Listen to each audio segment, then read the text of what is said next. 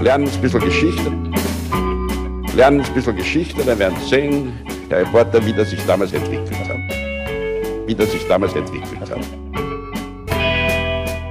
Hallo und herzlich willkommen bei Geschichten aus der Geschichte. Mein Name ist Richard. Und mein Name ist Daniel. Ja, und wir sind zwei Historiker, die sich üblicherweise Woche für Woche eine Geschichte erzählen. Und zwar so, dass der eine nicht weiß, was der andere ihm erzählen wird. Jetzt sind wir aber in der vierten Ausgabe unseres Feedgags.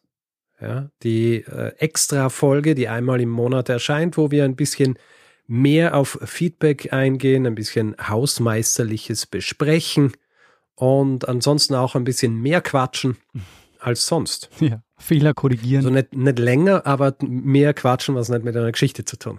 genau. so ist in die Richtung. Bevor es hier jetzt aber weitergeht, kommt noch eine kleine Werbeeinschaltung. Werbung. Richard, Daniel? da wo ich sehr gern einkaufe, gibt es jede Menge Großpackungen. Mhm. Äh, die sind nicht nur praktisch, weil ich dann weiß, es sind auf jeden Fall genügend Trockenfrüchte und Nüsse in bester Qualität im Haus für das Frühstück in den nächsten Wochen, sondern diese Großpackungen, die sorgen auch für weniger Verpackungsmüll. Mhm. Und du weißt natürlich längst, wo ich diese Großpackungen her habe, oder? Ja, äh, bei Coro kaufst du die natürlich ein. Richtig, die sind von Coro. Und bei Coro gibt es jede Menge zu entdecken. Äh, Das Coro-Sortiment umfasst mittlerweile über 1200 Produkte. Ein guter Mix aus konventionellen und biologischen Produkten, darunter Snacks, Trockenfrüchte, Nüsse oder auch Superfoods aller Art. Und damit der Inhalt der Großpackungen auch ordentlich verstaut werden kann in unserer Küche, habe ich mich inzwischen auch eingedeckt mit jeder Menge Vorratsgläsern und Behältnissen, die es auch dort gibt im Non-Food-Bereich, wo ich inzwischen auch schon gut eingedeckt bin mit Coro-Produkten. So geht's mir auch. Für Ordnung sorgt bei uns übrigens seit neuestem auch ein manuelles Prägebeschriftungsgerät, mit dem ich so Etiketten drucken lassen kann. Das haben wir auch. Das gibt's auch bei Coro. Ah, fantastisch. Also für alle, die jetzt Lust bekommen haben, Koro mal auszuprobieren und für alle, die sich ohnehin regelmäßig mit diversen Koro-Leckereien eindecken, für die haben wir ein Angebot. Mit dem Code Geschichte, bitte alles in Großbuchstaben schreiben, gibt's 5% auf das gesamte Koro-Sortiment. Einfach auf www.korodrogerie.de für Deutschland, www.koro-shop.at für Österreich oder www.koro-shop.ch für die Schweiz. Vorbeischauen und den Code eingeben. Der ist übrigens gültig bis zum 31.12.2024. Alle Infos und den Code gibt's natürlich wie immer auch in unseren Show Notes. Ja, hervorragend. Ende der Werbung. Ja, genau. Also wer hier zum ersten Mal reinhört, das ist jetzt keine reguläre Folge, sondern wir, wir reden über Folgen, die wir schon gemacht haben. Genau. Und vor allem eben die der letzten äh, vier Wochen. Und ähm, ja, da sind wir jetzt wieder mal angelangt. Das ist jetzt also die Feedgag-Ausgabe für den August. Und wir haben ja so ein neues Feature, beziehungsweise wir haben das ja jetzt schon so ein bisschen mit äh, Rubriken versehen, damit es ein bisschen strukturierter ist. Und zur ersten Rubrik würde ich jetzt gleich einmal gern kommen, nämlich Review des Monats. Jawohl. Wir kriegen ja wahnsinnig viele Reviews. Also wir kriegen wahnsinnig viel Feedback und freuen uns sehr drüber und Mhm. versuchen auf dieses Feedback zu antworten. Wenn es geht, schaffen wir es natürlich nicht immer.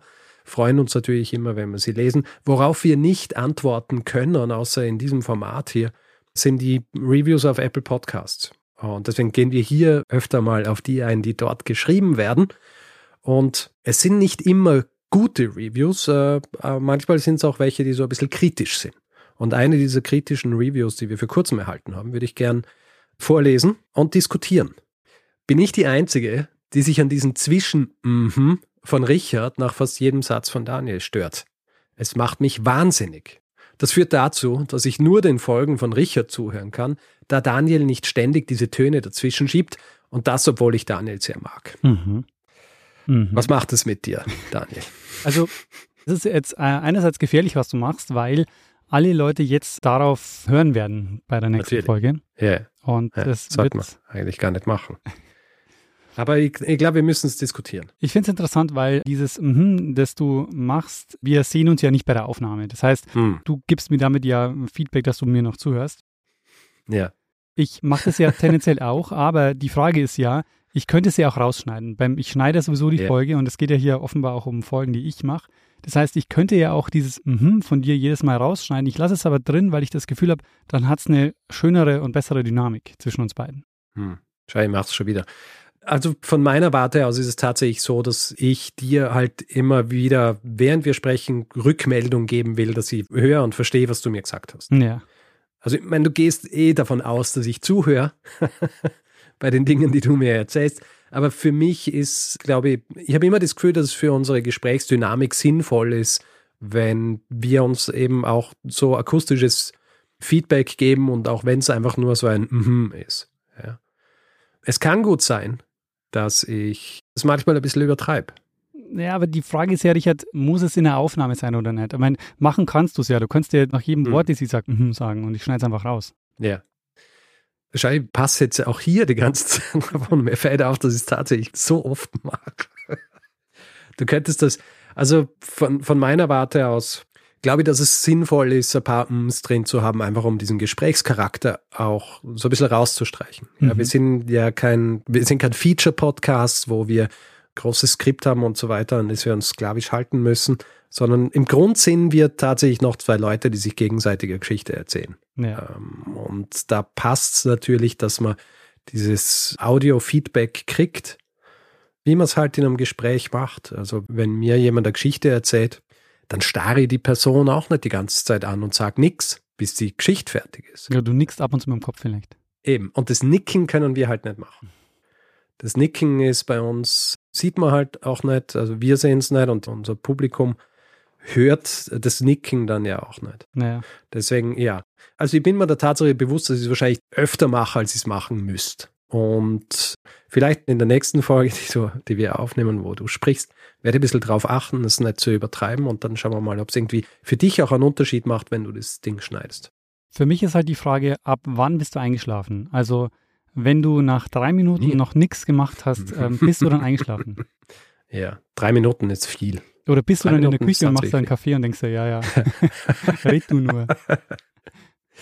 Ich glaube, was Dinge während des Aufnehmens angeht, bist du fast ein bisschen besser als ich. Ja, Du isst ja manchmal auch während der Aufnahme, oder? Kekse. Kekse. Oder ich trinke was. Kekse.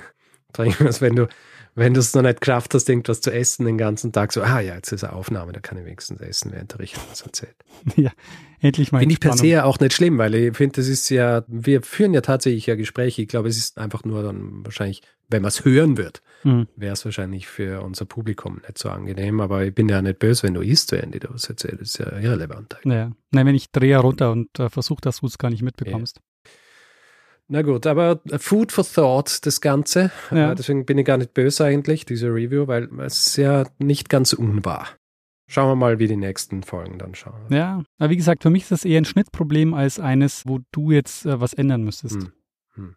Aber du schneidest ja schon ein paar raus und ich versuche es jetzt so zu minimieren, dass du eigentlich keine mehr rausschneiden musst. Okay, mal schauen. So, Dass du das Gefühl hast, ja, das ist äh, gut für den Flow. Ja, Da habe ich so unterbrochen. Und weißt du was, ich lese jetzt auch gleich noch eine gute Review vor, die uns über den Klee lobt, Mhm. weil über sowas freue ich mich immer sehr. Und das ist hier jetzt halt auch so ein bisschen Feedback diesen Leuten, die sich das antun und uns über den Klee loben, äh, nur um ihnen zu sagen auch, dass für uns das immer wahnsinnig viel bedeutet, wenn man solche Dinge schreibt. Ja. Jemand schreibt, großartig. Ich liebe den Podcast sehr und finde ihn unglaublich stimmig. Erzähltempo, Länge, Spannungsbogen, Informationen und Unterhaltung, ja, selbst der Werbeblock ist im angenehmen Ausmaß. Es ist alles genau richtig, so dass es fast schon unheimlich perfekt ist. Die beiden sind sehr sympathisch und die Stimmen wirklich angenehm. Würde auch 10 von 5 Sternen geben. Also, wenn ihr mal ein Review aussuchen müsst, die alles beschreibt, was ich gern höre, ja würde ich die aussuchen. voll. Es ist fast schon zu perfekt. Also ich, äh, Ja, schau, selbst die Review, die du sagt, das ist schon fast unheimlich perfekt, das ist zu perfekt. ja, genau. Also vielen Dank. Aber äh, fre- äh, natürlich, ja. fre- ja, freue mich äh, sehr. Ich lese ungern dann die Namen vor. Das ist ja auch eine Frage von, möchte man seinen Benutzernamen oder sonst wie hören ja. in so einem Format. Deswegen lese ich den jetzt nicht vor, aber wer auch immer das geschrieben hat, weiß, dass er oder sie das geschrieben hat. Deswegen vielen herzlichen Dank dafür.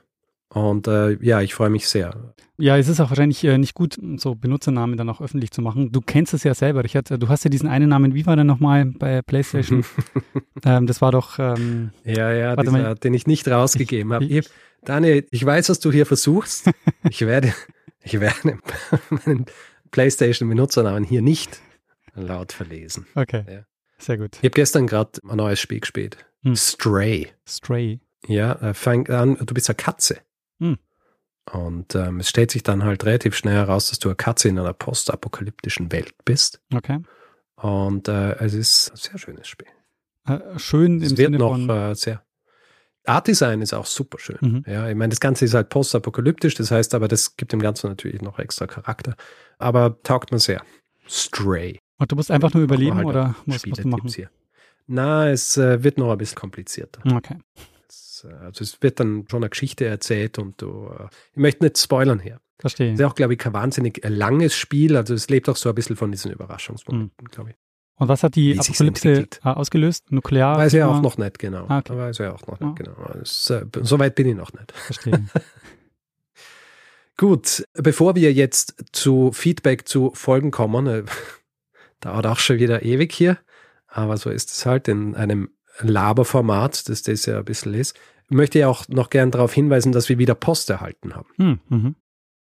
Ich persönlich habe einen Brief erhalten, inklusive Buch von Josephine. Josephine hat mir das geschrieben aus Bayern. Ähm, und es ist äh, im Grunde ein Themenhinweis. Aber sie hat es mir einfach so per Snail-Mail geschickt und einen Brief dazu geschrieben und mhm. das Buch dazu. Kann jetzt natürlich nicht sagen, was es ist, weil das wird ja dann höchstwahrscheinlich irgendwann eine Folge werden. Verstehe. Aber äh, vielen Dank dafür. Äh, ist auch bisher relativ selten vorgekommen, dass wir so physisch diese Themenhinweise erhalten haben. Ja, stimmt. Ab und zu habe ich schon ein paar Bücher bekommen, aber es, hm. äh, genau, die Schokolade schickst du mir dann aber noch. Schokolade. Ja. Und wir haben eine Postkarte erhalten. Und zwar von Loni und Melvin. Lonnie und Melvin haben Urlaub gemacht in Portland, Portland, Oregon. Und kannst du dir vorstellen, wo sie waren, als sie dort waren? Daniel? Wahrscheinlich beim Rose Garden. Richtig. Der Rose Test Garden. Waren sie dort? Das ist eine auch Folge aus dem Frühwerk. Ich glaube, mhm. die letzte Folge, die wir gemeinsam aufgenommen haben, oder? Mhm, das war die letzte Folge, wo wir gemeinsam in Wien aufgenommen haben. Die hat damals Anna Masone erzählt. Ganz genau. Die waren dort und haben sich den Rose Test Garden angeschaut. Ganz lustig, sie schreiben, die Karten in diesem Shop waren ihnen zu kitschig. Deswegen haben sie uns stattdessen eine Karte geschickt mit Blick auf Mount Hood. Mount Hood, der größte Berg Oregons übrigens. Ein äh, Vulkan. Ah, sehr gut. Und äh, eine sehr schöne Karte. Also vielen herzlichen Dank dafür.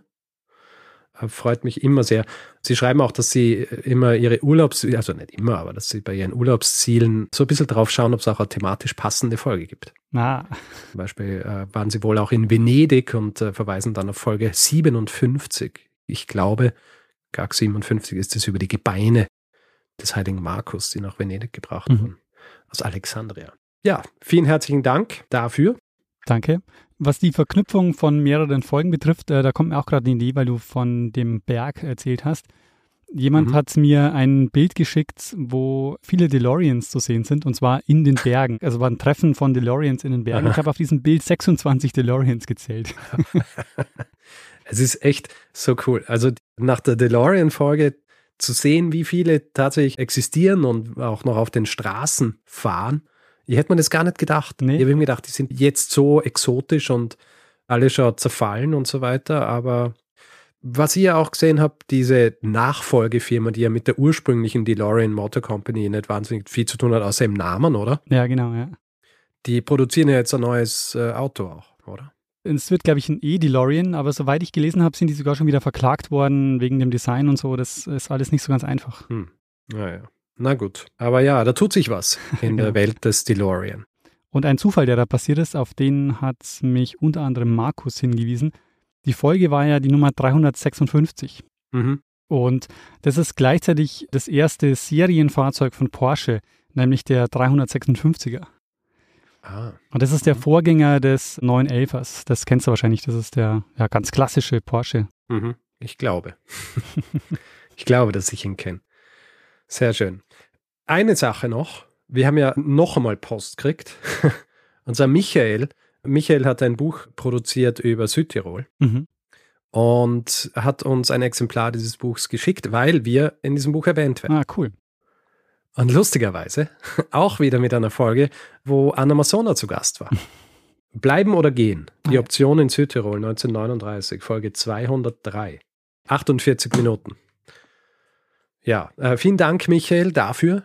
Ich krieg ohnehin gern Dinge zugeschickt. Ja, Und wenn es dann, also jetzt, das soll jetzt keine Einladung. be careful what you wish Das klingt for. jetzt falsch. Na, ich mag einfach Sachen zugeschickt zu kriegen, wie wahrscheinlich jeder Mensch. Aber solche Dinge dann, wo wir irgendwie auch so drin sind mit uns. Und einfach zu sehen, wie die Sachen, die wir vor Ewigkeiten gemacht haben, wie die noch immer entsprechend rezipiert werden und dann Niederschlag in, in einem physischen Buch finden, Ja, das ist schon cool. das stimmt, ja. Äh, freut mich, äh, freut mich sehr. Gut, Daniel, ein bisschen Feedback noch Mhm. zu Folgen, die wir gemacht haben. Soll ich anfangen? Und fang mal an, ja. Du erinnerst dich vielleicht, ich habe eine Folge über Mary Kingsley gemacht. Oh ja. Jene Dame, die Westafrika erforscht hat. Und mich hat Feedback auf Twitter erreicht. Und ich lese es jetzt einfach einmal ganz vor, weil das ist wahrscheinlich die sinnvollste Art und Weise, das hier darzulegen. Da ich selbst Afrikanistik studiert habe, sei Folgendes angemerkt. Die Verwendung des Begriffes Stamm für verschiedene Völker in Afrika ist stark eurozentrisch und wird von kolonialismuskritischen Historikerinnen abgelehnt. Stamm beinhaltet die Vorstellung eines Zusammenfallens von Ethnie und politischer Organisationsform, was im Kolonialismus als typisch für sogenannte primitive Völker galt. Diese Annahme ist historisch falsch. Gesellschaften in Afrika und überall anders waren bis ins 19. Jahrhundert hinein entlang vieler verschiedener Konzepte organisiert. Religion, Gefolgschaft, Verwandtschaft, Beruf, Kaste und so weiter. Ethnische Zugehörigkeit war nur ein Prinzip unter vielen und keine eigenständige politische Organisationsform. Tatsächlich wurde die Idee von Stämmen häufig erst von den Kolonialmächten, insbesondere der britischen, eingeführt und vielen afrikanischen Gesellschaften übergestülpt, da man sie der unzivilisierten Lebensweise insbesondere schwarzer Menschen angemessen hielt. Der wilde Stamm ist deshalb gleichsam ein Gegenbegriff zur entwickelten Nation, die den Europäern vorbehalten bleibt. Mhm. Diese Bedeutung lässt sich auch daran erkennen, dass in weißen europäischen Kontexten in der Regel selten bis gar nicht von Stämmen gesprochen wird. Also ja, ich habe das Wort Stamm vor allem verwendet eben als Mary Kingsley dann im Westen ist und dort unterschiedliche Völker zum Beispiel besucht oder besucht, äh, auf sie trifft und Zeit dort verbringt und ist falsch in diesem Kontext von Stämmen zu sprechen. Und ähm, ja, mir war das auch nicht so bewusst, wie sehr dieser Begriff, also ich habe so ein bisschen, weißt du, weiß ja, es gibt gewisse Begriffe, die wir noch so ein bisschen aus der Schule irgendwie im Kopf haben, wo jetzt aber über die letzten 20, 30 40 Jahre wahnsinnig viel passiert ist, um sie ein bisschen loszulösen von der tatsächlichen Realität und der Art und Weise, wie Dinge einfach benannt wurden von den unterschiedlichen Kolonialmächten Naja. und wie es trotzdem noch bei uns in der Sprache irgendwie verhaftet ist und man dann halt auch gar nicht so wahnsinnig viel drüber nachdenkt. Aber wir sollten natürlich schon genau über solche Dinge nachdenken. Deswegen vielen herzlichen Dank für diese Korrektur. Ja, aber das ist nämlich ein wirklich interessanter Begriff. Das war mir auch nicht so klar, dass das ein Begriff ist, der aus der europäischen Perspektive sich Hm. in dem Fall Afrika erklärt. Ja. Hm. Aber der wird ja Also, nicht nur für Afrika verwendet, auch für Nordamerikaner, ganz oft. Ja, es ist halt tatsächlich ein bisschen komplexer, weil ich habe dann so ein bisschen nachgelesen drüber und habe eben auch gelesen, dass zum Beispiel in Nordafrika der Begriff Stamm schon teilweise verwendet wird, eben vor allem im islamischen Kontext. Mhm. Du kannst es aber halt, das ist halt tatsächlich ein Begriff, der nicht so ein Catch-all sein kann für irgendwie Leute, die irgendwie miteinander zusammen zu tun haben. Ja? Ja. Also es ist ja auch ein bisschen vergleichbar mit der Art und Weise, wie gesprochen wird über die Völkerwanderung und diese Völker dort, die Mhm. oft einfach nicht Völker per se waren, sondern welche, die aufgrund unterschiedlichster Umstände miteinander verbunden waren. naja.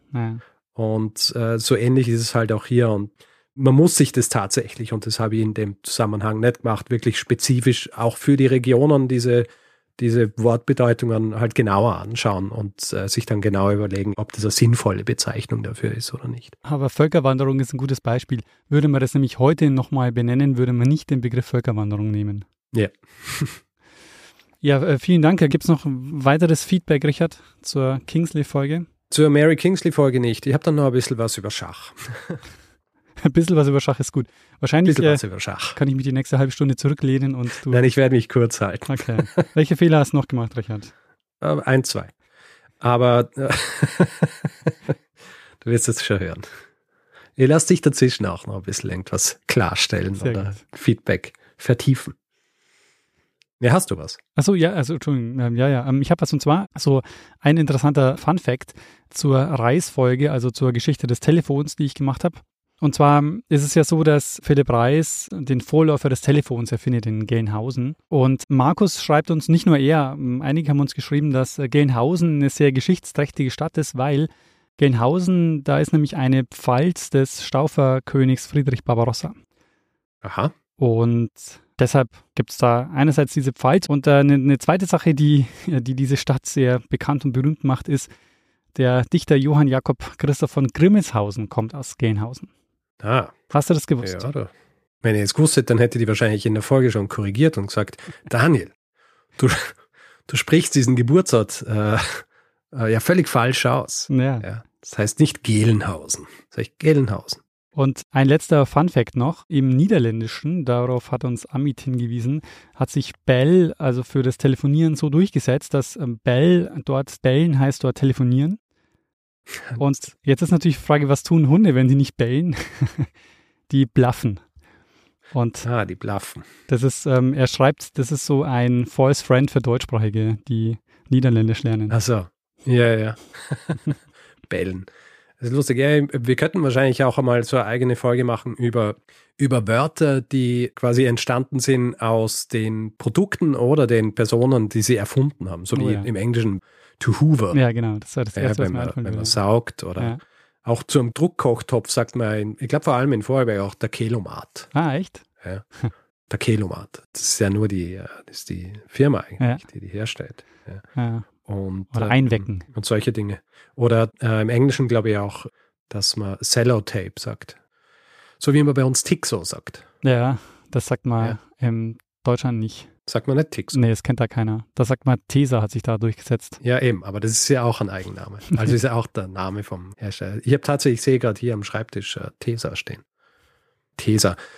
Ja, aber ja, könnte man auch eine eigene Folge drüber. Hm? Schauen wir mal. Ich schreibe mir das auf, ja. Ignorier's. Dann machen wir ein Quiz bei der nächsten Live-Sendung. Äh, Wieder Live-Show. mal. wir haben mehr Ideen für Live-Shows, als wir eigentlich Live-Shows machen. ja, genau. Kommen wir zum Schach, oder? Richard, was gibt's? Gut, Schach. Daniel, du erinnerst dich in der Korrektur der darauffolgenden Folge habe ich ja von dem derzeitigen Weltmeister gesprochen, Mhm. Magnus Carlsen.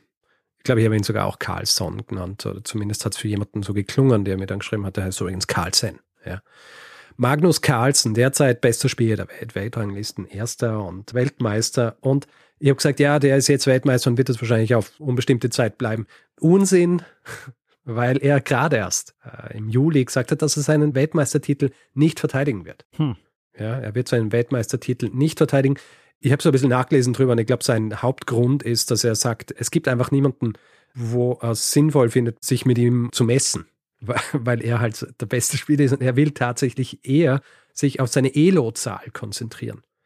Was das ist diese Zahl, die Schachspielern und Spielerinnen zugewiesen wird, die, was eben darüber aussagt, wie gut sie sind. Mhm.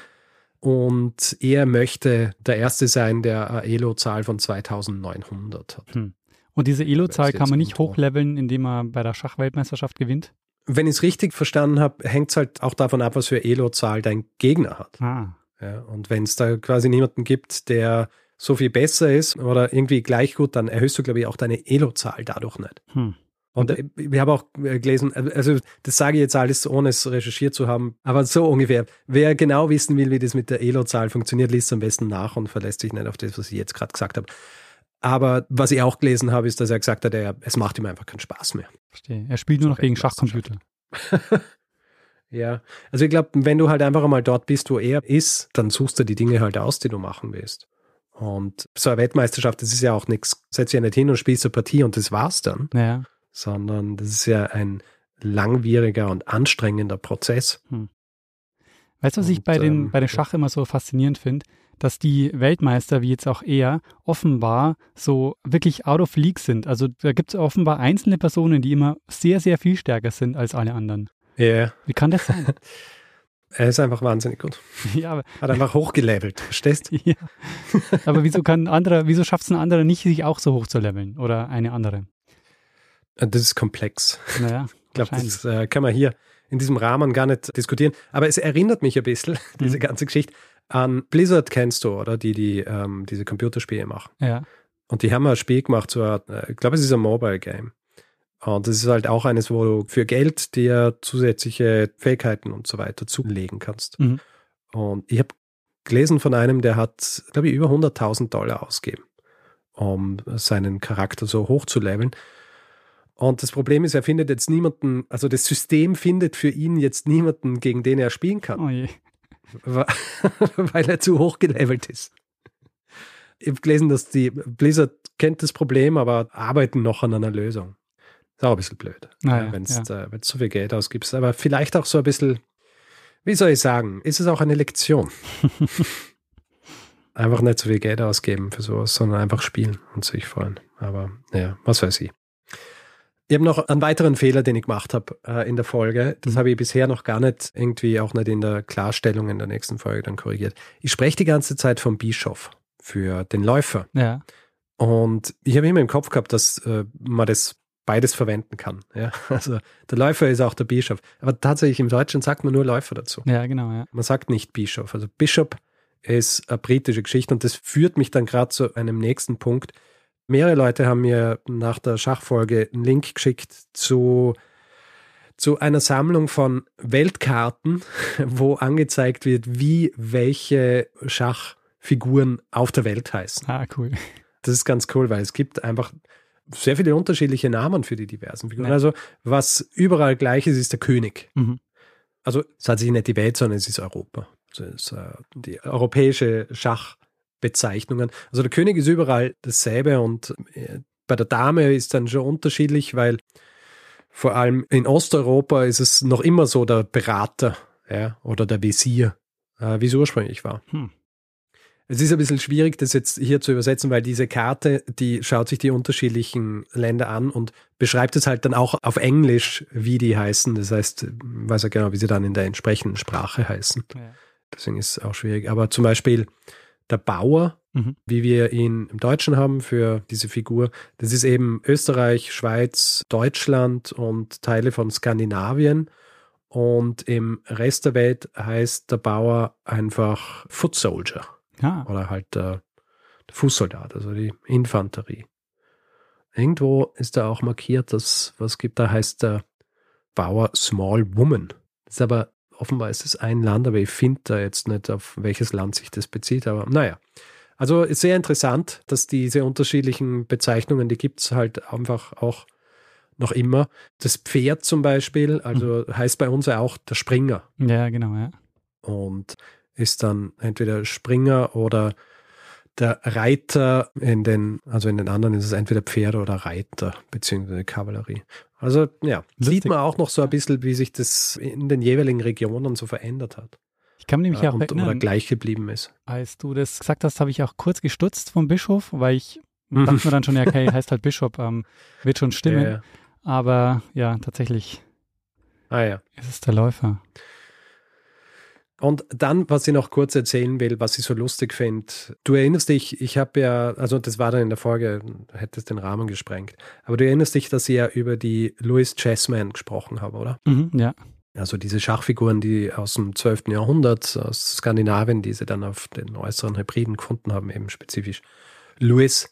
Und mit diesem Foto von mir, das wir dann auch verwendet haben, in Stornoway. ja. Und ich habe ein Video gesehen von Irving Finkel und Irving Finkel ist so ein Assyrologe und arbeitet am British Museum und der hat so ein bisschen geredet über diese Figuren, die ja im British Museum stehen und hat darauf verwiesen, dass, wenn man sich die anschaut im British Museum, die, also die schwarzen Figuren, wie man annehmen wird, die haben ihre Farbe auch schon verloren. Das heißt, sie haben dieselbe Farbe. Und er hat gesagt, dass lange Zeit oder die längste Zeit sind so Repliken dieser Figuren im Shop vom British Museum verkauft worden und eben die Schwarzen waren schwarz eingefärbt. Und er hat aber gesagt, dass als die gefunden wurden Mhm. und äh, welche da aus, so aus dem Boden ragten, der, der sie gefunden hat, der hat sie beschrieben und hat eben gesagt, die waren nicht schwarz, sondern sie waren rot. Ha. Also rote Beete rot, wie er es Ja. beschrieben hat. Und er hat lange Zeit versucht, das British Museum bzw. den Shop davon zu überzeugen, dass diese Replikas äh, oder Repliken, ist es Replikas hm, oder? Repliken wahrscheinlich. Repliken. Replik ist ja eher so Antwort, oder? Ja. Also es ist eher Replikas. Auf jeden Fall, er hat versucht, sie davon zu überzeugen, die rot einzufärben mhm. und äh, rot zu verkaufen und nicht schwarz, weil er gemeint hat, das ist die richtige Art und Weise, wie sie ausgeschaut haben. Mhm. Und die haben das immer ignoriert. Und dann hat er sich aber so ein Set machen lassen, von dem der die herstellt und hat gesagt, ich möchte ein rotes haben. Und das hat er dann daheim gehabt. Also so, wie es ursprünglich war. Und eines Tages, als eben die Produzenten von Harry Potter so ein Set gebraucht haben, sind sie zum British Museum und die haben, die haben keines Vorräte gehabt. und die vom Shop haben gewusst, dass der Irving Finkel welche daheim hat und haben ihn angerufen und gefragt, ob er sein Set herborgen kann. Das hat er dann gemacht. Und deswegen ist dieses Set in Harry Potter eben das, wie es ursprünglich ausgeschaut hat. Mit roten Figuren. Ja. Und er in diesem Video freut er sich dann nämlich auch so, dass er längste Zeit ist ignoriert worden. Und dann plötzlich ist es quasi in einem der größten Filme des Jahres überhaupt. Sieht man so, wie sie ursprünglich waren. Ja. Und ich habe nachgeschaut und tatsächlich werden sie mittlerweile eben rot verkauft. Ah, sehr British cool. Museum. Ja. Nicht mehr schwarz.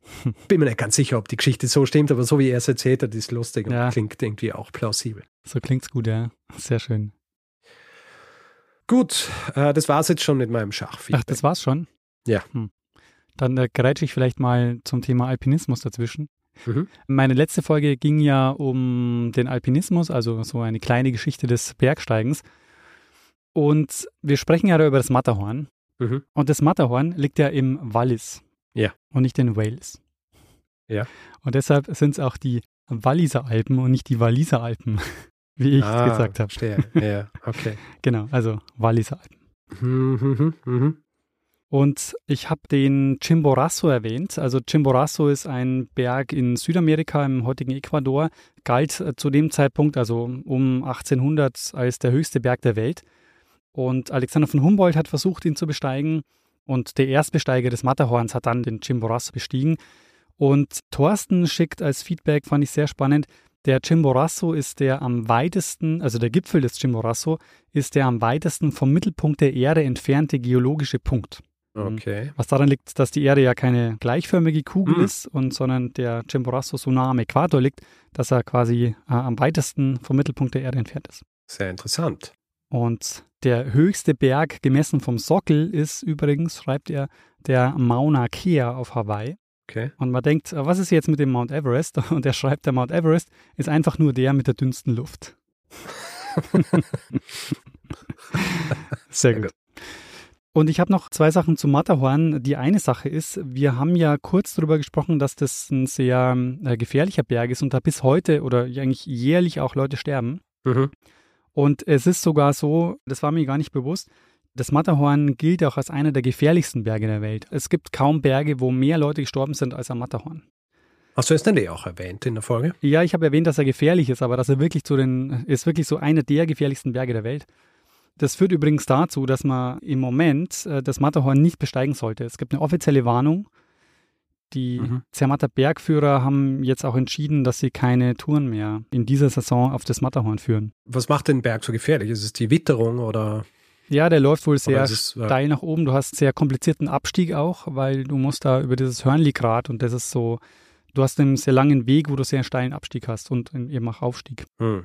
Und im Moment ist es sehr gefährlich, weil der Rückgang des Permafrosts führt dazu, dass es dort sehr viel Steinschlag und so gibt. Und deshalb ist das Risiko, gerade hochzusteigen, zu hoch. Verstehe. Ja, gut. Ich meine, weißt du, äh, laufen wir bei mir offene Türen ein, wenn es darum geht, nicht auf einen Berg zu steigen. Ja. ich kann mir vorstellen, dass für viele natürlich äh, enttäuschend ist, wenn sie nicht aufs Matterhorn steigen können. Aber es ist echt sehr interessant, weil ich habe eben da ein bisschen gelesen und es ist so, im Moment äh, spricht man auch so, dass der Alpinismus in so einer Krise ist, weil der Klimawandel dazu führt, dass die Berge im Moment sehr gefährlich werden. Also der Mont Blanc zum Beispiel, der darf im Moment über die normale Route nicht bestiegen werden. Auch da ist ja. die Steinschlaggefahr zu hoch. Naja, Klimawandel macht halt vor nichts halt. Gell? Na, und man denkt so in den Bergen, gut, auch da ist nicht. es doch kalt genug, aber naja, auch da führt es dazu, dass eben die das Eis schmilzt und damit eben auch die Steinschlaggefahr mhm. steigt. Eine Sache habe ich noch und zwar, wir haben ja ein bisschen über ähm, die Toblerone gesprochen und die Form. Ähm, ich habe, glaube ich, behauptet, äh, die Form ist dem Matterhorn nachempfunden. Mhm. Und das ist ein Mythos, weil die Toblerone hat dieses Logo oder diese Verpackung erst seit den 80er Jahren und zwar als Marketingstrategie für den amerikanischen Markt. Und daher kommt das. Das hat uns Alain geschrieben. Und der Bär, den du auf dem Logo entdeckt hast, den gibt es tatsächlich mhm. auf dem Logo und der stellt eine Hommage an die Stadt Bern dar, weil der Bär ist ah, ja. das Wappentier der Stadt. Ja, sehr gut. Wie lange gibt es einen Toblerone schon? Äh, wurde 1908 entwickelt. Ah ja, ja sehe die Zeit als die ähm, grundsätzlich so Schokolade, Milchschokolade mhm. in Europa so beliebt wurde. Ist ja ursprünglich ausgegangen von Großbritannien, von den ja. Quakern. Ah, echt? Haben und die dann sind die äh, Schweizer kommen mit ihrer Milchschokolade. Ah. Ja, die Schweizer haben das halt noch einmal speziell dann gemacht mit ihrer Milchschokolade, aber die ganzen frühen Chocolate Bars und so weiter, mhm. das ist alles aus so Quaker-Betrieben in Großbritannien hervorgegangen. Interessant. Ja, sehr interessant. Die Chocolate Bars. Ich habe neulich mal eine Doku über Snickers gesehen. Ja. Und Wahnsinn. Also ich, mir war wirklich nicht klar, wie viele, also die ganze Erdnussindustrie, die da dran hängt, ist wirklich irrsinnig groß. Mhm. Ähm, weil ich glaube, in einem Snickers sind irgendwie 17 Erdnüsse oder so und die stellen halt davon, keine Ahnung, Milliarden her. Mhm. Und deshalb brauchst du halt auch irrsinnige Mengen an Erdnüssen. Also es ist mhm. brutal. Erdnüsse sind ja aber, glaube ich, auch ganz coole Pflanzen, weil die können sich ihren Stickstoff selber bilden, gell? Ja. Ja, und deswegen musst du nicht so viel Kunstdünger hinzufügen. Verstehe. Aber in den Mengen, in denen die die Erdnüsse herstellen, ist es halt ja. auch ja, natürlich viel zu viel. Ja, ist eh grundsätzliche Frage, mit was wir den Boden, der uns zur Verfügung steht, auf dieser Welt bepflanzen wollen. Ob wir es machen für Erdnüsse, für Snickers oder eben tatsächlich für Dinge, die Leute ernähren können. Hm, genau. Obwohl, äh, Erdnüsse sind ja jetzt nicht, wenn man die einfach so essen würde, ist äh, nicht eines der schlechtesten Nahrungsmittel. Ja? Erdnüsse sind welche der Nüsse, die ich essen kann. Deswegen mag ich sie sehr. Ja, verstehe. Hast du eine Nussallergie? Wusste ich gar nicht. Ähm, ja, aus unterschiedlichen Gründen. Also Walnüsse kann ich nicht essen, weil die Bläschen auf der Zunge kriege. Ja. Und andere wie Mandeln zum Beispiel, also wenn sie mit Schale und so weiter, was glaube ich eh normal ist bei so Allergien, äh, die sorgen dafür, dass mir mein Hals anschwillt. Ui, naja. Ich weiß nicht, wie sehr er schlussendlich anschwellen würde, wenn ich mehr davon esse. Ich habe immer vorher aufgehört. Ja, gut so. Aber ich kann mir vorstellen, dass es auch problematisch werden könnte. Mhm. Aber du hast kein Hilfeset äh, immer mit dabei, falls mal was. Nein, ich habe kein EpiPen zu Hause. Sollte vielleicht mal. Ja, vielleicht besorge ich dir mal wenn Ich, wenn ich versucht habe, rauszufinden, wie viele, wie viele Mandeln ich tatsächlich essen kann. Mandeln und Haselnüsse. Das mhm. sind komische Kreuzallergien, die ich habe. Verstehe. War früher auch nicht so. Ja, aber so ist es halt im Alter. Naja. Aber also gut, dass du das jetzt auch hier erzählst, weil alle, die dich jetzt dann mal zum Essen einladen wollen, äh, wissen, was sie nicht ins Essen packen dürfen. Ja, oder umgekehrt, alle, die mich umbringen wollen. Na. Wissen jetzt, wie sie es machen können. Das wollen wir mal nicht hoffen. ja, ich hoffe es auch. Wäre ungünstig. Äh, Gut, Richard. Ähm, eine Sache noch zur Matterhorn-Geschichte. Ja. Jemand war entrüstet beinahe auf Twitter, dass ich als Bewohner eines Alpenlands hm so eine Unkenntnis habe, was die Berge angeht. Ja. Unkenntnis und Desinteresse. Desinteresse ist gut. Wie bei den Brücken. Ja, ja richtig. ja. Er hat geschrieben, ist sogar ein bisschen enttäuscht. Mhm. Also, ja. Was soll ich tun? Gibt halt Dinge, für die interessiere ich mich mehr, mhm. Dinge, für die interessiere ich mich einfach weniger. Und für die, für die du dich wenig interessierst, hast du mich. Richtig. Wir ergänzen uns einfach sehr gut. Sehr gut. Ja, Gut, dann lass es doch vielleicht Daniel. Äh, weitergehen zur nächsten Kategorie dieser Folge. Und ja. Die hat sich ja auch schon eingebürgert. Die hat sich eingebürgert. Podcast des Monats. ist das der neue Jingle? Das ist der neue Jingle. ja, Podcast des Monats. Wir geben einen Podcast-Tipp ab oder einfach Sachen, die uh, uns interessieren und wo wir jetzt auch nicht der Meinung sind, dass alle sie unbedingt hören sollen, weil sie für alle super sind, aber für uns halt. Und wir mhm. denken uns, es wäre interessant, wenn wir den Leuten davon erzählen. Und hast was? Ich habe was. Und ich habe was und ich habe es vor allem deswegen, weil das basiert so auf dem Feedback, das wir gekriegt haben, und zwar am Feedback zu einem Outtake. Passiert ah. auch selten genug. Also das, ich weiß nicht, wie viele Leute so weit hören, dass sie sich auch die Outtakes anhören. Aber in einem Outtake, vor kurzem habe ich irgendwie so gescherzt, und gefragt, Daniel, gibt es eigentlich schon ein Podcast-Musical? Stimmt, ja. Ja. Und jemand weist uns darauf hin, dass es tatsächlich ein Podcast-Musical gibt. Und zwar ist es Folge 266 eines Podcasts, der heißt Das Podcast UFO. Ah, ja. Kennst du das? Ja, das ist von und mit äh, Florentin Will. Richtig. Stefan Titze und Florentin Will. Es ist ein Comedy-Podcast. Ja. Und ich habe gesehen, der existiert schon länger als wir. 2014. Ja. Seit 2014. Und das ist jetzt mein Podcast-Tipp des Monats. Ich habe dann mir nämlich, ich habe mir diese Podcast-Musical-Folge angehört Mhm. und ist schon sehr gut. also, äh, ich meine, ich muss dazu sagen, ich bin kein großer Musical-Fan. Ja. Wahrscheinlich fehlt mir dann auch ein bisschen so die Expertise, um zu sagen, okay, das ist jetzt gutes Musical versus schlechtes Musical oder sonst wie, aber ich habe mir die Folge angehört und es klingt tatsächlich wie ein Musical und die Texte sind teilweise schon sehr lustig. Sehr cool. Also so ein bisschen, gibt auch so einen Song, der gesungen wird über, über Podcast, quasi so den ständigen Begleiter. Mhm. Und äh, es ist schon sehr lustig gemacht. Klingt halt wirklich wie ein Musical, also sehr Lustig. professionell alles. Die haben doch auch eine Folge, wo sich zwei Historiker unterhalten über irgendwas, über so einen historischen Fakt. Ich glaube, so eine Folge haben die, die? auch. Waren das die, die Ja, ja. uns auch einmal, ähm, weil ich kann mich erinnern, dass irgendwann ich versucht den nämlich auch zu finden, waren sie das, die uns nachgemacht haben? In einer Ja, ich weiß nicht, ob sie uns parodiert haben, aber sie haben auf jeden Fall einen Geschichtspodcast parodiert. Also es hat schon sehr danach geklungen, als hätten sie uns nachgemacht. Oder? Ich meine, es ist jetzt nichts Außergewöhnliches, dass sich zwei Typen gegenseitig irgendwas erzählen. Ja, eben. es waren nämlich sonst keine Bezüge zu uns da, deshalb ähm, bin ich, wäre ich mir da jetzt nicht so sicher, aber ich glaube, das war auch Mm. UFO-Podcast. Ja, lustig. Ja, sehr gut. Aber ähm, ja, also wer Comedy-Podcasts mag, ist hier, glaube ich, ganz gut aufgehoben. Und die haben, glaube ich, auch schon über 300 Folgen oder so. Ja, sehr also, cool. Ja, da wird man fündig.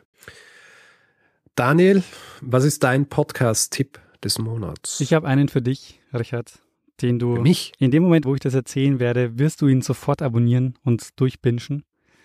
Und Okay. zwar der Podcast, der mich im letzten Monat am meisten begeistert hat, war ein Sportpodcast, in dem es Go um, on. In dem es um einen bestimmten Aspekt des Profisports geht, nämlich um Doping. Ah, Und Der Podcast heißt äh, Geheimsache Doping, wird moderiert von Kerstin Hermes und Hajo Seppelt. Und weiß nicht, ob du Hajo Seppelt kennst, der ist weltweit einer der renommiertesten Journalisten, wenn es ums äh, Doping geht. aha. Durch seine Recherchen wurde zum Beispiel das riesige Dopingsystem in Russland aufgedeckt. Ah, an das erinnere ich mich, ja. Das hat er mit ausgelöst. Und kannst du dich auch erinnern, es gab auch mal bei, ich glaube, österreichischen Biathleten und so, ähm, so eine Razzia. Mhm. Wurde auch ausgelöst durch eine Recherche, die er gemacht hat. Und es ist halt wirklich fantastisch, weil die Fälle, die die erzählen, sind halt nicht nur super aufgearbeitet, sondern halt auch von Leuten erzählt, wie jetzt von ihm, der wirklich äh, tief eingearbeitet ist in diese Materie. Deshalb su- super spannend. Sehr gut. Und es gibt auch eine Folge zu Ja. Jan Ulrich. Weiß nicht, kennst du Mhm. Jan Ulrich? Ja, er ist äh, ein Fahrradfahrer, oder? Genau, ein ehemaliger Profi-Radrennfahrer, der ähm, ja der einzige Deutsche ist, der jemals die Tour de France gewonnen hat. Und es gibt da ähm, nicht nur eine Folge dazu in dem Podcast Geheimsache Doping, es gibt auch einen eigenen Podcast zu ihm mit acht Folgen, wo sein Hm. Leben nachvollzogen wird, das äh, äußerst turbulent äh, war. Und, also ich kannte ja nur diesen, diesen Fight mit Lance Armstrong und so und in diesem Podcast wird in acht Folgen sein ja äußerst turbulentes Leben äh, nachgezeichnet. Und der hat sich ja jahrelang diesen Fight mit Lance Armstrong geliefert. Ich weiß nicht, ob du das mitbekommen hast. Nö. Da haben die gefightet äh, um den Tour de France-Sieg und er ist so der ewige Zweite geblieben. Und er hat aber so ein, also er hat die Tour de France nur einmal gewonnen. Und ähm, man sagt halt eben so, er hätte das Talent gehabt, die Tour de France irgendwie zehnmal zu gewinnen. Und Mhm. hat halt in Deutschland einen unglaublichen Hype um den Radsport ausgelöst, bis dann eben Ende der 90er Jahre diese Dopingskandale gekommen sind oder Anfang der 2000er. Mhm. Und bei Jan Ulrich beginnt halt dann so ein unfassbarer Abstieg und den habe ich nicht mitbekommen in der Form. Also ich wusste nicht, wie tief der wirklich gesunken ist. Also der war einige Zeit wirklich, also dass der überlebt hat. Ähm, es, also es hat einige Momente gegeben, wo es echt hätte passieren können, dass er diesen Absturz nicht überlebt. Und äh, das zeichnen Mhm. die nach und das ist sehr spannend. Aber hat er jetzt auch gedopt, oder wie? Ja, ja, ne, also er hat äh, gedopt, das ist auch nachgewiesen, aber den Tour de France-Sieg hat man ihm nicht genommen, weil man hat ihm das Doping quasi nicht, also 97 hat er gewonnen und äh, das Mhm. Doping hat man ihm quasi ab 2000, weiß nicht, irgendwas nachgewiesen. Ja, aber Lance Armstrong hat ja, der ist ja auch äh, gefallen quasi. Genau. Der war ja auch, da ist er dann auch rausgekommen, dass er gedopt ist.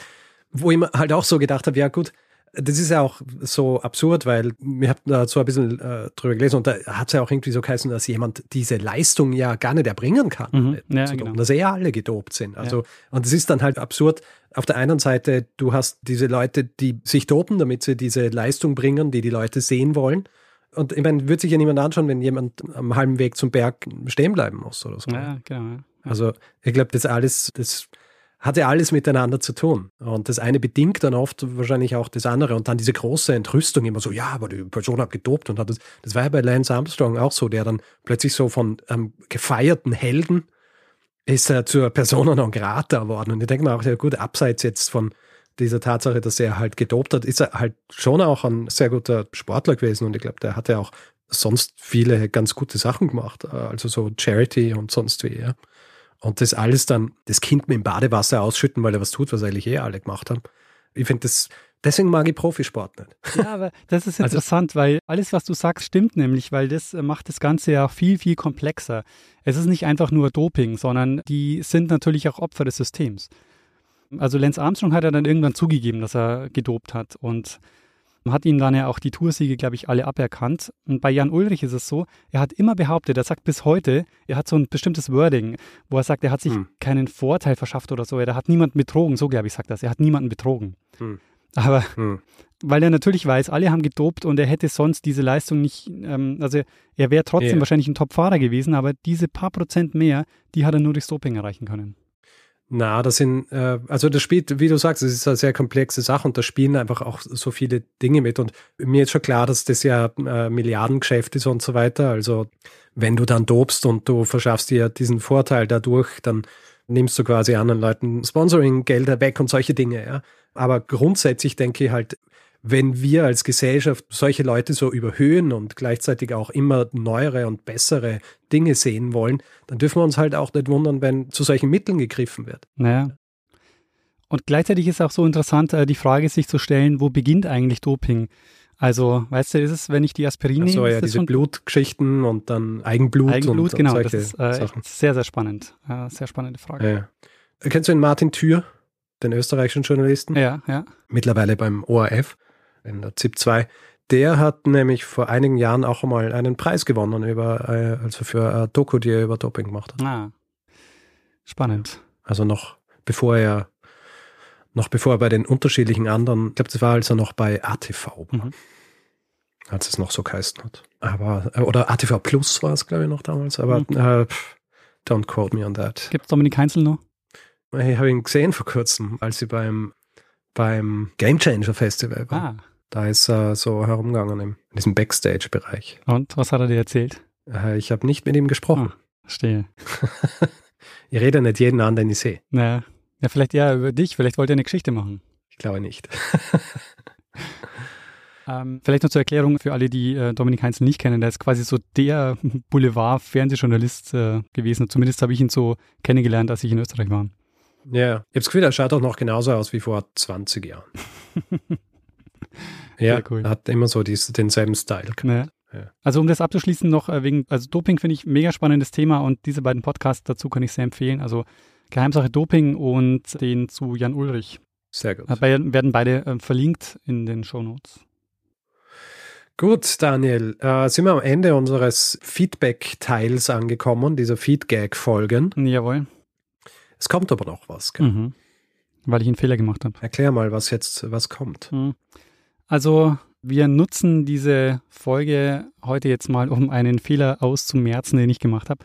Und zwar ging es in meiner Folge, wo ich über die Erfindung des Telefons gesprochen habe, über die Funktionsweise dieses Reistelefons, das er erfindet. Also das ist das Telefon gewesen mit der, äh, mit der Schweineblase oder dem Darm, das also geschwungen hat und dann dieser Stricknadel, die dann am Ende den Sound weitergeleitet hat.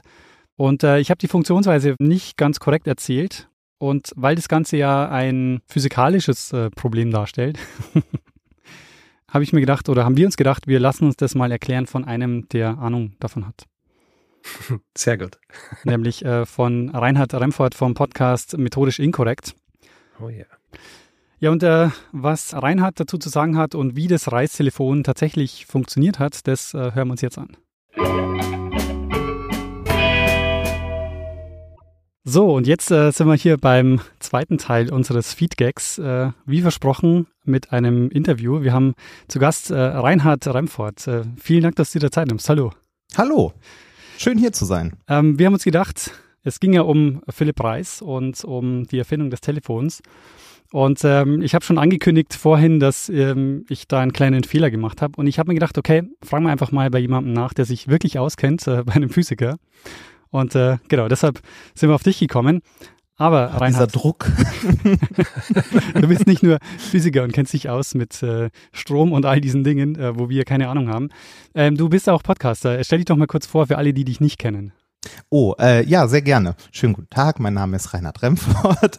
Ähm, ich bin äh, Physiker, also ich habe zumindest mal äh, Physik studiert und promoviert und so, aber ich äh, mache seit äh, fast zehn Jahren mittlerweile Podcasts. Und zwar äh, zum einen den Wissenschaftspodcast Methodisch Inkorrekt mit Nicolas Wörl, der alle zwei Wochen aktuell noch erscheint und äh, wo es um Wissenschaft geht, wo wir uns aktuelle Forschung angucken und uns gegenseitig äh, immer zwei Themen erklären, also aktuelle Paper, obwohl wir selber keine Ahnung haben äh, im Zweifelsfall, weil es ist nicht nur Physik, es ist auch Psychologie, Biologie und sonst was. Äh, daher kam auch der Name methodisch inkorrekt, weil wir versuchen es so gut wie wir können, das zu erklären, weil wir auch einen wissenschaftlichen Background haben, also wir sind beide Physiker. Aber wie gesagt, wenn man das eigene Fachgebiet verlässt, dann wird es schnell mal dünn. Aber äh, da hilft die Community, die dann auch viel aus äh, anderen Wissenschaftlern besteht und uns dann mal korrigiert, wenn wir denn was falsch machen. Ähm, das zweite, was ich mache, ist der Podcast Alliteration am Arsch mit äh, Bastian Bielendorfer. Den kennt vielleicht der eine oder andere, ein deutscher Comedian. Den habe ich vor Jahren mal bei einem Dreh fürs ZDF kennengelernt und äh, wir sind seitdem sehr, sehr gut miteinander befreundet und machen da seit jetzt fast vier Jahren, nee, oder seit genau vier Jahren diesen Podcast Alliteration am Arsch. Ähm, der hat keinerlei Konzept. Ähm, das ist einfach das ist der klassische Laber-Podcast. Äh, wenn ihr da mal reinhört, lasst euch nicht irritieren. Ähm, meistens fängt er relativ schräg an, weil wir irgendwann mal angefangen haben, Pornodialoge aus den 90ern als Intro zu benutzen. Also ein, ein weites Feld. Ich mache äh, viel Podcasts und gerne. Sehr schön. Also wird natürlich alles verlinkt in den Show Notes. Und äh, ich finde deine Perspektive super, weil du jetzt auch gesagt hast, äh, dass ihr Physiker seid und äh, über viele Sachen redet, über die ihr keine Ahnung habt. Ähm, für mich als Historiker, und ich weiß nicht, Richard, ob es für dich auch so ist, ich habe eher immer ähm, mehr Respekt vor den Naturwissenschaften, weil ich das Gefühl habe, ah, die können wirklich was. Also die haben irgendwie was gelernt, was man irgendwie praktisch nutzen kann. Und wir können irgendwie halt Bücher lesen und so. Also nicht so richtig was äh, Praktisches das, anfangen. Das geht uns so, wenn wir mit Ingenieuren zum Beispiel reden. Da haben Nikolaus und ich uns auch schon häufiger darüber unterhalten. Weißt du so, als Ingenieur kannst du irgendwie eine Brücke bauen, einen Motor konstruieren, irgendeine Maschine oder so, ne? Und wir sitzen mhm. da so, ja, also ich könnte berechnen, wie dieser Vogel fliegt. Mal angenommen, er wäre kreisrund und aerodynamisch perfekt. Also, also als Physiker machst, also ich sage immer so gern, als Physiker kannst du alles, aber nichts davon richtig. Ist, selbst in der Physik, wenn ähm, also mein mein äh, mein Fachgebiet war äh, in meiner also in den Arbeiten, die ich gemacht habe, war es äh, Diamantepitaxie, halt synthetische Diamanten machen und so. Wenn mich jetzt irgendjemand äh, was über Feldtheorie aus der theoretischen Physik fragt, ne, dann denke ich auch mal so, äh, keine Ahnung von, weiß ich nicht. Es, ähm, es gibt ja diesen, also ein Scherz, ich kann ihn jetzt nicht nacherzählen, weil er relativ komplex ist und ihr genau wissen müsst, wie die unterschiedlichen Leute reagieren. Aber es gibt so einen Scherz, wo irgendwie äh, ein Feuer ausbricht in einem Haus und es sind unterschiedlich, es sind ein Mathematiker und ein Physiker und ähm, und vielleicht auch ein Biologe oder so drin und sie reagieren alle so auf die Art und Weise, wie diese unterschiedlichen Disziplinen auf Feuer reagieren würden. Mhm. Und es ist ähm, so wie alle Witze, die man irgendwie versucht zu erklären, so wie ich es gerade gesagt habe, nicht sehr lustig, aber äh, wenn, du, wenn du den richtig erzählt hörst, ist es sehr interessant und wahrscheinlich auch so ähm, äh, eben so symptomatisch für die unterschiedlichen Arten und Weisen äh, der, der Disziplinen oder wie die Leute sind, wenn sie so eine Disziplin studiert haben. Mit Feuer kenne ich es nicht. Ich kenne irgendwie, äh, also da gibt's ja diverse ähm, so, so Varianten wie äh, wie fängt ein Mathematiker einen Löwen, ne? er zäunt ihn ein und definiert so. sich als draußen oder so. Oder nee, er macht einen Zaun um sich und definiert sich als draußen. Also ne? das, ah, okay. ja, aber die, die, die sind schön, weil äh, diese, diese Witze sind, also die sind teilweise sehr flach, aber die beschreiben immer sehr schön, wie so eine einzelne Disziplin äh, dann doch äh, verblendet quasi mit der eigenen Methodik sich so ein Problem anguckt. Ich finde es lustig und es gibt auch einen gewissen Bezug zur, zur Geschichtswissenschaft, was das angeht, weil, weil der Daniel das jetzt vorhin auch so gesagt hat, Naturwissenschaftler, die wirken für ihn immer wie die, die was gelernt haben und die was anfangen können, was machen damit, ja. Und äh, aber man hat dann auch so das Gefühl, alle Naturwissenschaftler, die sind bewegen sich irgendwie so im selben Feld, aber an Mathematiker und an, an Physiker und an Chemiker, die machen schon sehr unterschiedliche Dinge. Und so ähnlich ist auch, wenn die Leute hören, dass wir Geschichte machen, ja. dann erwarten sie auch, dass wir die gesamte Geschichte prähistorisch ja. bis zur Zeitgeschichte einfach äh, können und über alles Bescheid wissen.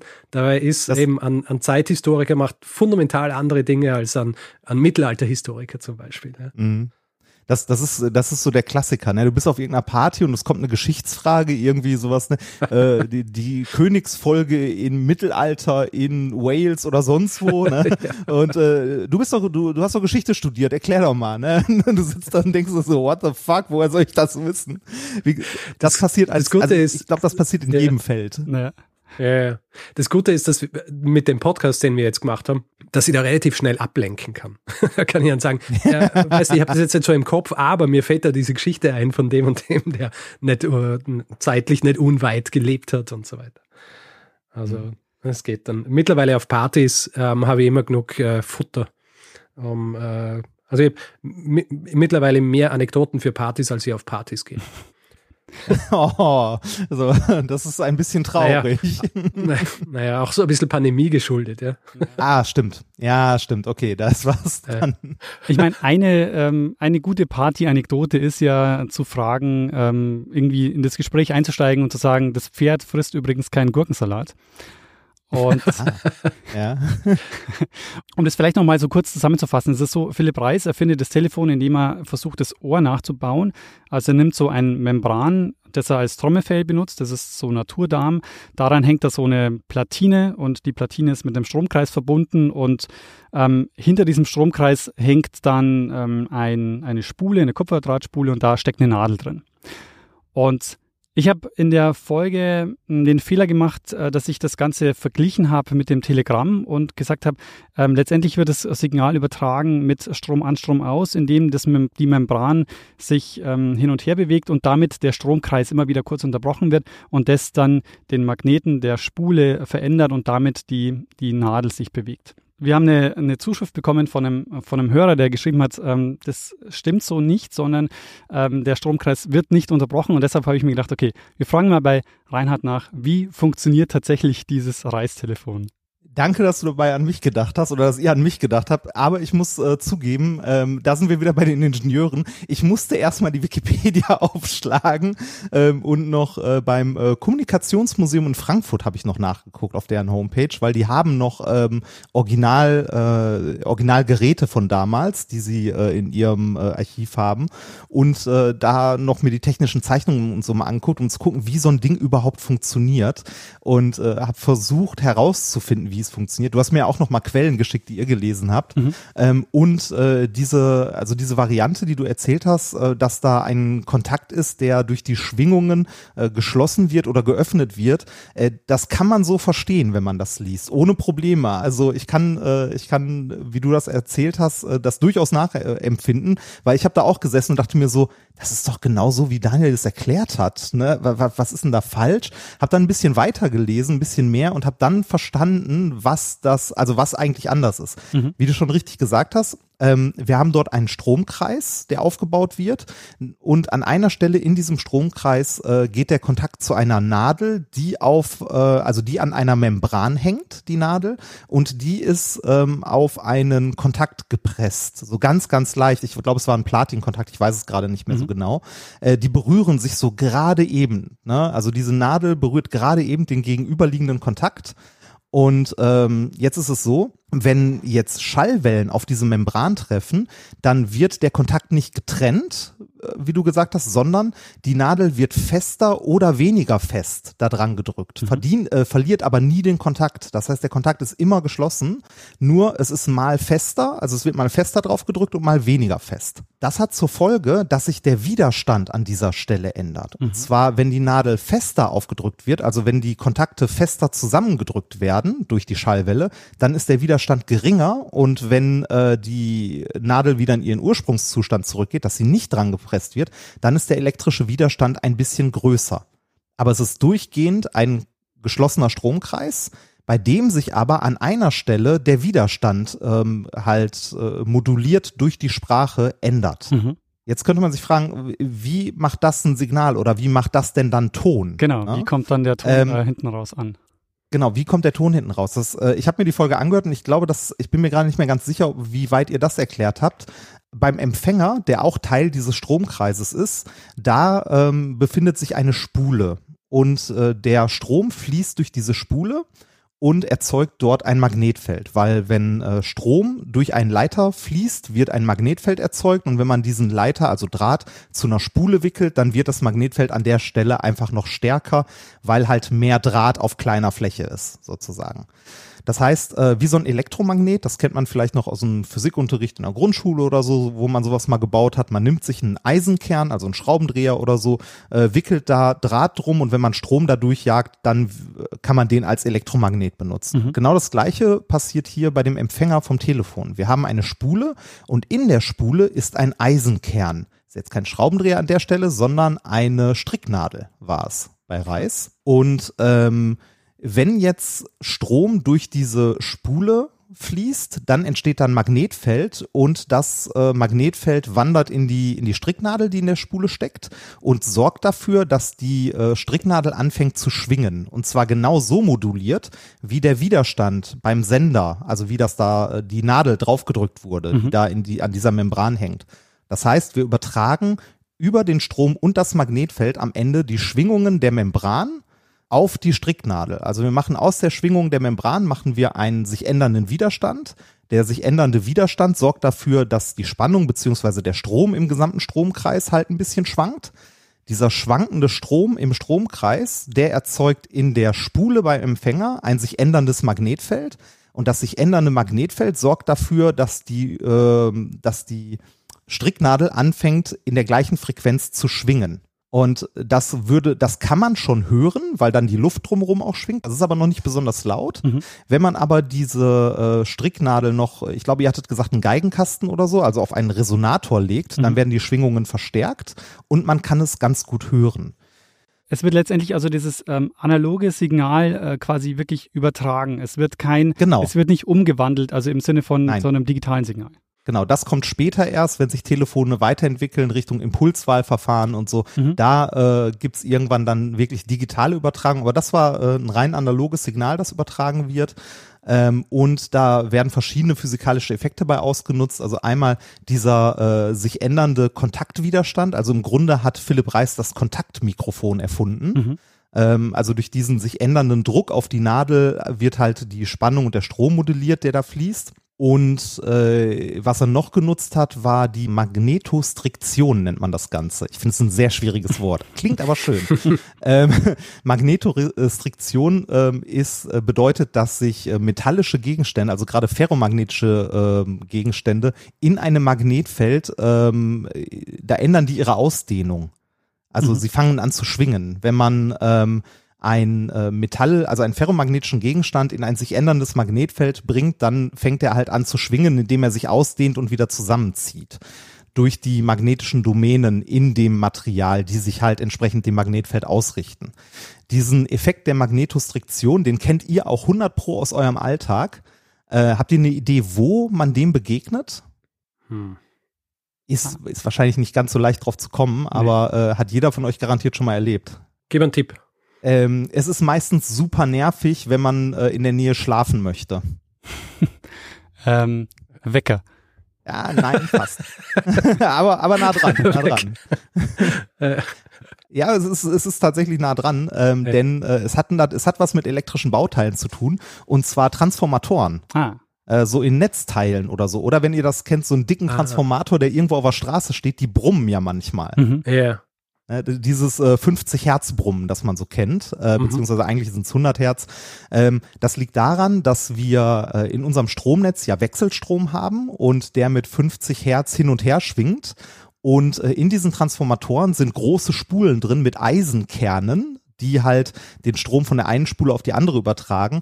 Und diese Eisenkerne bestehen aus ganz vielen dünnen Metallplatten, die zusammengeklebt sind das zu erklären wird zu weit gehen, aber äh, in diesen in diesen Transformatoren die Eisenkerne, die schwingen halt auch durch die Magnetostriktion und das ist dieses klassische Brummen, das man hört, wenn man neben einem Transformator steht. Hm. Und der gleiche hm. Effekt ist der, den Reis in seinem Empfänger benutzt hat, nur halt mit einer Stricknadel, die dann nicht in einer Frequenz brummt, sondern in verschiedenen, je nachdem, wie man in den Sender reinspricht der den Strom modelliert. Ich muss auch sagen, das ist auch eine der Geschichten, die so ein bisschen unglaublich klingt für mich, dass es wirklich möglich ist, diese Schwingung des Membrans, äh, dass das auch dann die Töne überträgt äh, über die Distanz durch den Strom. Also dass der Strom tatsächlich irgendwie diese Information weiterträgt.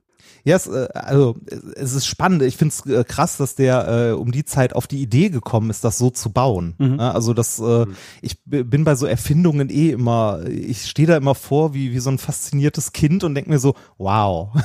Weil eigentlich ist das, äh, wenn man es ganz, ganz simpel vereinfacht, ja nichts anderes als eine, äh, also sowas wie eine schwingende Schnur, die er benutzt hat, also wie eine Geige oder so, mhm. wo er dran zupft und die Schwingung sich fortpflanzt, nur dass er hier keine Seite hat, an der er zupft, sondern äh, den Strom. Er, äh, er zupft im Grunde an dem Strom, der Strom schwingt und überträgt das woanders hin. Mhm. Als du es vorhin so im Detail erklärt hast, habe ich mir auch genau das gedacht, so, wie kommt jemand auf sowas? Ja, also so, wie, wie, dass, dass jemand so sich so überlegt, ha, aha, gut, vielleicht, äh, ich, weil du brauchst ja fundamentales Wissen, was all diese Dinge angeht, die du jetzt gerade besprochen hast, ja, also ja. Eben, äh, die Magnetostriktion und, äh, und all solche Dinge. Und dann muss sich in deinem Kopf sowas formen, wo du dir denkst, hm, vielleicht wenn ich das mit dem zusammentue und das da rein stecke und dann verknüpfe, dann höre ich vielleicht, wenn jemand dort reinspricht. sowas in die Richtung. Ja. Was, was ihr als Historiker absurd. ja kennt, ist, ist, dass solche Erfindungen, die einer Person zugeschrieben werden, oder auch Theorien mhm. wie bei Einstein die Relativitätstheorie, ja eigentlich selten ähm, äh, selten ja. die Erfindung dieser einen Person sind, ja. Ähm, ja. sondern Äh, da, da ist dieser dieser klassische Spruch: äh, Wenn ich weitergeblickt habe, dann nur, weil ich auf den Schultern von Riesen stehe. Ne? Also genau. äh, es gibt ganz, ganz viele Leute, die Vorarbeiten geleistet haben hier. Ähm, was ihr auch angesprochen habt in eurer Folge ist, dass dieses äh, Reistelefon, ähm, also gerade dieser äh, Sender mit, mit der Membran, mit diesem Kontaktmikrofon, der Vorgänger im Grunde oder die physikalische Grundlage für das spätere Kohlemikrofon war. Hm. Mhm. Äh, dass man das weite Ver Verwendung im Rundfunk und so hatte in den 30, also in den 1930er Jahren und so, mhm. ist diese, diese klassische äh, kratzige Stimme, die man bei den ganzen scheiß Hitler reden und so hört, mhm. ähm, ne, weil die halt Kohlemikrofon ja. benutzt haben. Kohlemikrofon ja. funktioniert nämlich im Grunde fast genauso. Ähm, da ist es so, dass man äh, zwei Membranen hat, die eine, die schwingt und die andere, die der gegenüberliegende Kontakt ist. Und zwischen diesen beiden Membranen ist, äh, sind so Kohlestückchen, so ganz, ganz viel, so Kohlegrieß, also ganz, ganz kleine Kohlestückchen. Und wenn man äh, da reinspricht, dann schwingt die eine Membran, die linke, und drückt die Kohlesachen, also diese Kohlestückchen immer so ein bisschen zusammen und dadurch ändert sich der Widerstand hm. dieses Kohlezeugs. Ist im Grunde so wie das Kontaktmikrofon äh, Kontakt, äh, von Reis, nur ganz, ganz viele nebeneinander in Form von Kohlegranulat. Mhm. Okay, also dieser verändernde Widerstand ist eigentlich so das Entscheidende dann äh, in der Übertragung genau. des, äh, des, des Tons oder des Geräuschs. Hm es ist eine unglaublich spannende Zeit, äh, in der Reis gelebt hat. Ne? Also äh, ich wurde häufiger mal gefragt, so wo möchtest du mal hinreisen, wenn du eine äh, Zeitmaschine hättest? Und äh, die Weltkriege mal ausgeklammert, würde ich gerne so, äh, also als, als Wissenschaftler würde ich gerne zur Jahrhundertwende reisen, also so 1900. Bisschen davor, bisschen danach, weil da ist so in der Technik und auch in der Naturwissenschaft so unglaublich viel passiert und es war unglaublich spannend. Äh, alles, was unsere heutige moderne Gesellschaft, sagen wir mal, ausmacht, unsere technische Gesellschaft hat in der Zeit ihren Ursprung gehabt. Ähm, ein sehr gutes Beispiel dafür ist die aktuelle Folge, die Richard gemacht hat über einen äh, vergessenen Erfinder. Ah, die habe ich noch nicht gehört. Gustave Worum Trouvé. Wenn du jetzt sagst, du kennst ihn, dann ist er vielleicht doch nicht so vergessen. Nein, Nein. noch nie gehört. Ähm, na, Gustave Trouvé hat eben genau in der Zeit gelebt, also 1839 geboren und sein, seine Schaffenszeit ist halt so zweite Hälfte 19. Jahrhundert bis gerade noch Anfang 20. Jahrhundert.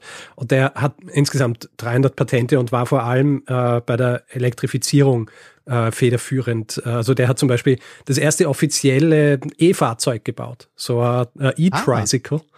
wo er äh, zwei Elektromotoren eingebaut hat, eigentlich Siemens Elektromotoren, die er noch verbessert und verkleinert hat. Und die hat er da reingesteckt und gilt damit als der Begründer oder als der, der, der das erste Elektrofahrzeug gemacht hat. Aber äh, sehr breit gefächert Sachen entwickelt, also medizinische Geräte und ähm, auch äh, elektrische Gewehre und also gerade so in dieser Zeit, als so Aufbruchsstimmung war, was die Elektrifizierung angeht und bevor noch die, die ganzen Verbrenner kommen sind und das alles so ein bisschen in den Hintergrund äh, gerückt haben. Also hat zum Beispiel auch elektrische Boote gemacht und vor allem die Motoren hat cool. mehr oder weniger im Vorbeigehen den Außenbordmotor erfunden. Also ein Elektromotor mit einem Propeller und äh, solche Dinge. Also sehr spannend das, das war auch noch eine Zeit, wo, äh, wo es tatsächlich noch diesen Erfinder im Keller oder so, oder diesen, diesen einen Erfinder. So, so ein bisschen, ja also wo, wo auch große wissenschaftliche Entdeckungen noch von einer Person gemacht wurden. Ähm, das ist heute ja eigentlich so gut wie gar nicht mehr möglich. Ne? Das ist ja ähm, auch in der wissenschaftlichen Community, äh, zumindest in der Physik, äh, ein immer äh, größer werdendes Thema, wenn es ähm, um das Publikationswesen geht. Ne? Mhm. Ihr wisst das ja, mhm. an der Universität ist äh, Publikation ist die Währung, an der du gemessen wirst. Ne? Je mehr Erstveröffentlichungen in äh, hochrangigen Journalen, umso besser. Ähm, jetzt ist es aber ja heute so, dass viel, viel von der Forschungsarbeit keine Einzelleistung mehr ist, sondern Gruppen, also wirklich große Gruppen. Äh, und dann die Frage ist, wer kommt auf das Paper, wer an welcher Stelle und so weiter. Und äh, sein, äh, also was ich sehr schön fand, also so das, ähm, das Paradebeispiel, dass das heute eventuell nicht mehr sinnig ist, ähm, damit zu messen, wie erfolgreich ein Wissenschaftler ist, war eine der letzten Veröffentlichungen äh, vom äh, LHC weil da einfach dann äh, 300 Autoren auf diesem Paper stehen. ja. ja. ja. Das ist ja auch immer bei Na, Nobelpreisen mittlerweile ein Problem, weil du müsstest ihn ja. eigentlich an Gruppen geben und nicht nur einzelnen Personen. Genau. Und das wird ja nicht gemacht. Die wird, also der wird ja klassisch an mittlerweile bis zu drei Leute vergeben, der Nobelpreis, aber das bildet nicht mehr das ab, äh, was da an Arbeit drin steckt. Also ja. wer es erfunden hat, weil wir mittlerweile so weit vorgedrungen sind in die Mechaniken der Natur, die wir eventuell verstanden haben, dass du riesige Maschinen brauchst. Äh, ne? Also du machst mit einer sehr hohen Wahrscheinlichkeit keine große Entdeckung mehr in deinem Keller, weil du dir selbst was zusammengebaut hast. Kannst du halt kein, kein LHC selber aufbauen. nee, genau. Ähm, äh, eine Frage habe ich noch, die habe ich vorhin vergessen. Ähm, und zwar bei Reis war es so, dass er am Anfang Probleme hatte. Also wenn er was übertragen hat, dann hat, haben sich Töne super übertragen, aber die Sprache hat sich nicht übertragen. Ähm, weißt du zufällig, woran das gelegen hat? Oh, da müsste ich jetzt ehrlich gesagt raten, äh, aber das wird ja was damit zu tun haben, äh, welches Frequenzspektrum gut übertragen wird oder nicht. Ah. Und ähm, äh, wie groß so ein Widerstand zum Beispiel äh, von einer Spule oder einer Induktivität ist und so, ist halt auch frequenzabhängig. Und mhm. dann äh, bei, also bei Sprachen hast du ja nur ein gewisses äh, kleines Frequenzspektrum, das Sprache ausmacht. Also da machen kleine Änderungen in der Frequenz, äh, machen halt die Verständlichkeit äh, schon schwierig, mhm. beziehungsweise ähm, wenn du äh, irgendwo Frequenzen nicht mehr genau trennen kannst, kannst du es nicht mehr hören. Und bei Musik hast du ja eine Melodie, die übertragen wird äh, und eher was, also was leichteres. Also diese Sätze, das habt ihr auch gesagt, die die gesagt haben, sowas wie das Pferd frisst keinen Gurkensalat. Das sagt halt niemand. Ne? Äh, aber da sind halt äh, wahrscheinlich, hat das vorher getestet, viele Laute drin, die noch gut übertragen werden. Ja, ah, das ist äh, das ist ein guter Punkt, ja, weil ähm, es ist wohl so, dass er zum ersten Mal, als er es vorstellt, singt er wohl, muss sie denn zum Städtel hinaus? Und die Leute fragen ihn später, ob er denn auch gesungen hätte, oder weil sie haben die Melodie zwar gehört, aber sie haben äh, keinen Text verstanden. Also ich denke, ich denke, das liegt daran, dass äh, so eine Melodie ja im Wesentlichen längere getragene Frequenzen sind, äh, mhm. die du überträgst, während Sprache äh, ja sehr, sehr kurz ist. Also einzelne Laute sind in der Sprache ja relativ kurz. Es war ja früher äh, zum Beispiel in Kirchen auch so, äh, das kennt vielleicht der ein oder andere noch, dass so eine, äh, diese Liturgie, die in der Kirche runtergeleiert wird, von den Priestern häufig gesungen wird. Das hat seinen Ursprung mhm. auch darin, dass äh, das früher in Kirchen besser verständlich war für die Leute, die weiter hinten sitzen. Ah, interessant. Ah, das war mir gar nicht bewusst. Nee, Aber es ergibt klar. Sinn und es ergibt auch Sinn, warum dieser Gesang immer mehr so Sing-Sang ist, als wirklich Ja. mit einer schönen Melodie oder so. Sondern immer Ja. dieses dü, dü, dü. Also nur damit du halt einfach eine, eine Änderung in der Tonhöhe oder so hast. Ja, genau. Das, das versteht man dann halt auch, auch wenn da ein bisschen was an Hm. Informationen fehlt. Sehr schön. Jetzt haben wir den Bogen geschlagen äh, vom Podcasten zum Reistelefon hin zur Kirche. Ähm, ich würde sagen, Alles dabei. äh, ich würde sagen, also ich wäre ähm, durch mit meinen Fragen. Richard, hast du noch ähm, eine, hast du noch was? Nein, ich, äh, mein Kopf schwirrt schon wieder voller Dinge, die äh, nur im Ansatz verstehe. ähm, ich bin zufrieden. Sehr gut. Äh, Reinhard, hast du dieser Geschichte noch was hinzuzufügen? Ähm, ich überlege gerade, ich glaube spontan nicht. Aber ihr könntet äh, für meinen Geschmack, wenn ich mir was wünschen dürfte, ich hätte gerne mehr Technikgeschichte.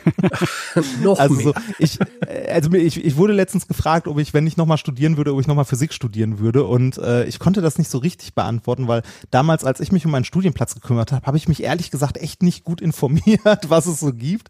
Ähm, habe aber äh, im Laufe, Laufe der Zeit, wenn man älter und weiser wird, festgestellt, mittlerweile gibt es ja tatsächlich solche Studiengänge wie, äh, wie Wissenschaftsgeschichte und so. Oh ja. Also die, äh, also Geschichte mit dem Schwerpunkt Wissenschaft. Und das finde ich unglaublich interessant. Also ich habe auch früher äh, als kleines Kind gerne, es war einmal Entdecker und Erfinder geguckt, weil ich das so, so interessant fand, wie sich da, also wie sich technische Sachen, die wir heute als selbstverständlich wahrnehmen, entwickelt haben. So was Simples wie, äh, warum haben wir Wechselstrom und nicht Gleichstrom aus unseren Steckdosen Hm. und so. Ja.